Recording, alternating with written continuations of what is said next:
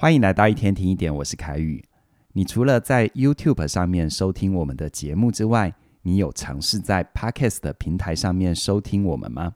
欢迎你在各大 Podcast 的平台里搜寻“起点文化一天听一点”，就可以订阅我们的 Podcast 频道。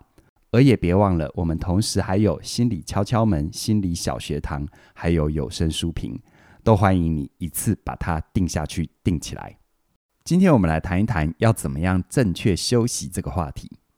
现代人呢都很注重生活品质，所以相对于我们父母亲那一代会不敢放假休息，很多人都敢争取合理的休假时间，让自己在忙碌之余可以换挡。可是知道要休息，不等于真的懂得要怎么样才能好好的休息哦。我就听过很多朋友越休息越累啊。周末放假再怎么补眠也都睡不饱，或者是安排太多出去玩的行程，结果礼拜一上班又觉得体力透支，后悔没有在假日多睡点觉，真的是动跟不动都很累啊。而问题到底出在哪里呢？其实大部分的人都以为，比起出门工作，在家里什么都不做就是在休息，但这观念已经过时了。今天要来跟你分享新的充电观念。我最近读到一篇资料，作者呢把我们平常消耗能量的方式分成三种，分别是体力、脑力和心力，简称三力。由于他们消耗能量的逻辑不一样，所以各自需要的休息方法也是不一样的。我们先来谈第一个能量消耗的类型——体力，这个最直观，也就是我们使用身体的时候会消耗掉我们的体力。比如说，你搬东西、整理物品或通勤走路，这些都会消耗体力。再来第二个能量消耗的类型，脑力。顾名思义哦，就是跟使用脑袋有关。像是如果你的工作常常需要思考、设计新的点子，就会大量的使用到脑力。不止如此，生活里面的各种决策，比如说午餐要吃什么、衣服要买哪一个款式，都会用到脑力。而最后第三个消耗的类型，心力，你可能会觉得心力听起来有点抽象，难以理解。但简单来说，心力的消耗往往都跟情绪有关。比如说，你的工作需要处理客户的各种需求，但有些人一开口就先骂三字经，造成你很大的情绪压力，让你觉得很焦虑、很紧绷。这些都会耗费你的心力。好喽，那了解了不同能量消耗的方式之后，接着，我们就可以对应出他们各自需要的休息方式是什么。第一种体力的消耗所需要的休息，最简单的那就是去睡好觉。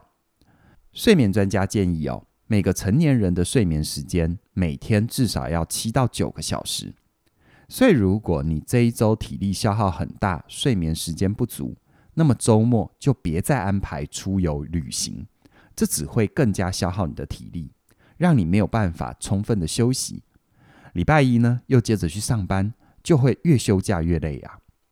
再第二种脑力的消耗，这所需要的休息就是透过转换不同的任务，也就是做不同的事情来恢复。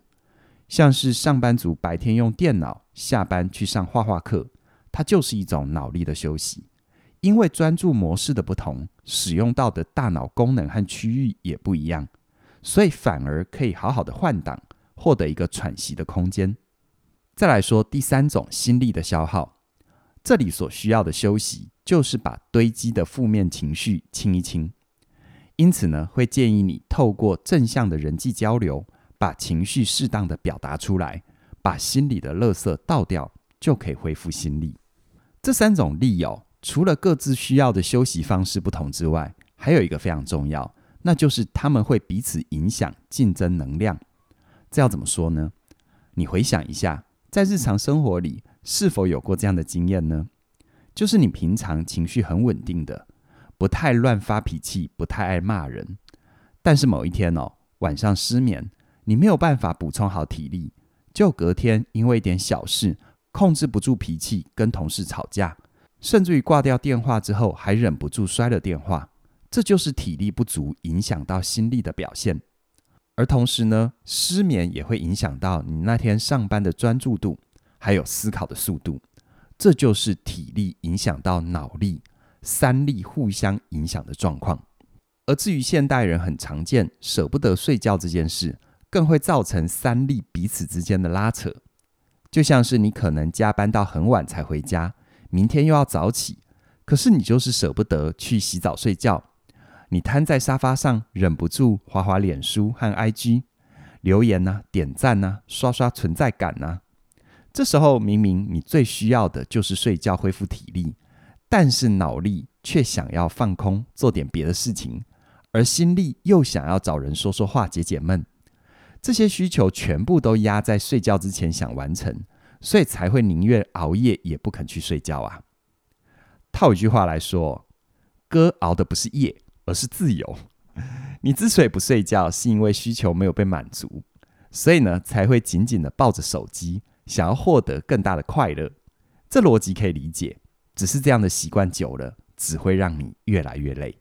身体的疲累既恢复不了，脑袋也没办法好好的切换，更不要说跟人有深刻的交流了。顶多呢，就是瞎打屁，讲讲干话。而最后这些没有营养的对话，反而让你的心更累啊。那到底我们该怎么办呢？我很喜欢这个资料里面提供的口诀。这口诀这么说的哦：体力靠足够而且良好的睡眠，脑力靠任务跟作业的转换，心力靠人际跟情感的交流。就拿刚刚舍不得睡觉的例子来说，就是因为这三种力各自需要的休息方式不一样，但又都挤在睡觉之前，所以很容易就变成拖延睡眠时间来补充另外两种能量。所以呢，最简单的改变方式。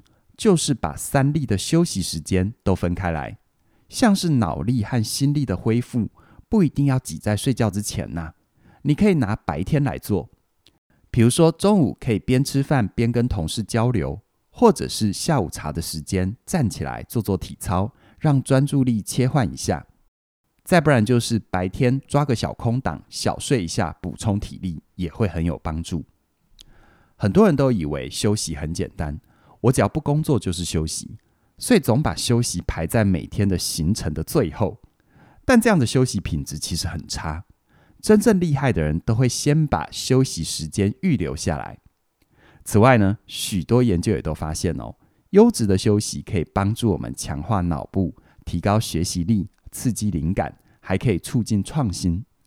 所以超时工作不只会影响到情绪，同时还会让你的产能下降。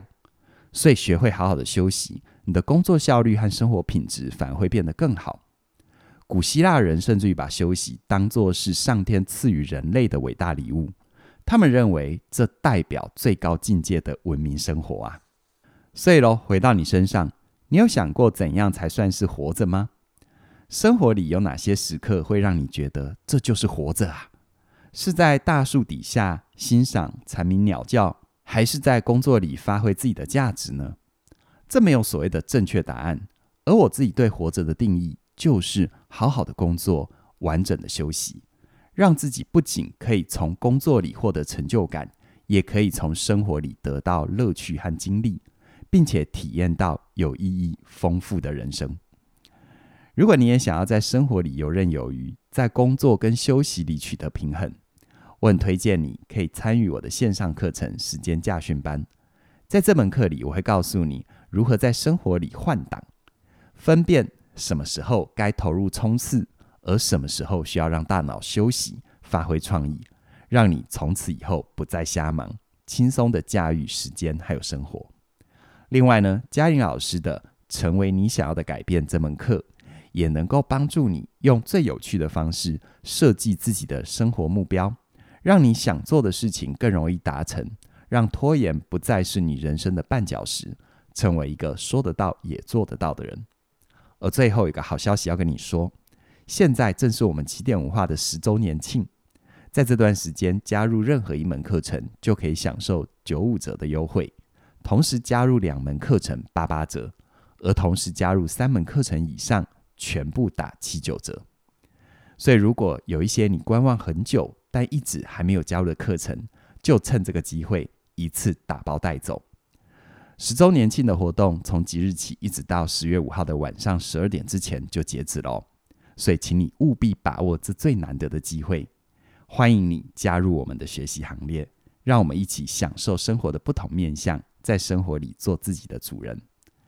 详细的课程资讯在我们的影片说明里都有连结，期待你的加入。那么今天就跟你聊到这边了，谢谢你的收听，我们再会。